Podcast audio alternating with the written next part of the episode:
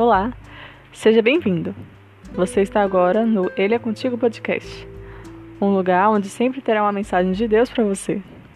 Não desanime, Jesus é contigo.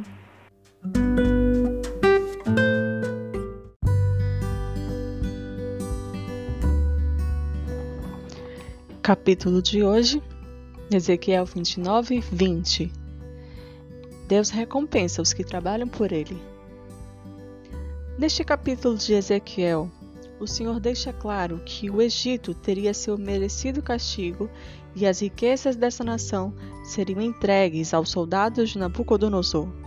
A expressão exata que está na minha Bíblia é: Eu darei a Nabucodonosor, o Egito, como pagamento pelos seus serviços, pois o seu exército está trabalhando para mim. Sou eu, o Senhor Deus, quem está falando. Uau! É Deus quem governa todo o mundo. As coisas só acontecem se Ele permitir. Não importa se o mundo sabe disso ou não. Essa é uma verdade tremenda. No final, todos trabalham para cumprir as profecias do Senhor sobre o fim do mundo. E as cumprem com exatidão, mesmo sem saberem. O Senhor é realmente o Rei dos Reis e o Senhor dos Senhores. Ele é o Todo-Poderoso.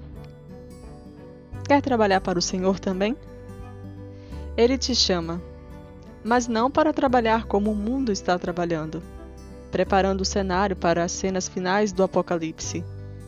Ele quer que você trabalhe na vinha dele, que você ajude a chamar o máximo de filhinhos para os braços do Pai, porque ele já está voltando, e com ele a recompensa para dar a cada um segundo as suas obras.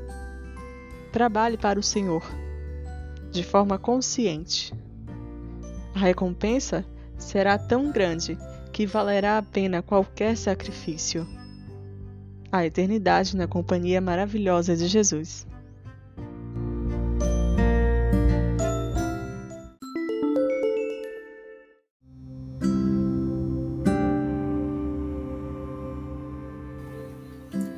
Dando continuidade ao ministério do profeta Jeremias, Ezequiel foi chamado para ser profeta na Babilônia, falando aos judeus cativos.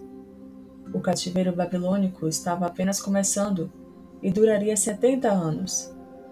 Mas o curioso é que Ezequiel não tinha só palavras tristes para dizer. Através do seu ministério, podemos saber que, mesmo em face da maior dor, o Senhor ainda tem palavras de esperança para seu povo.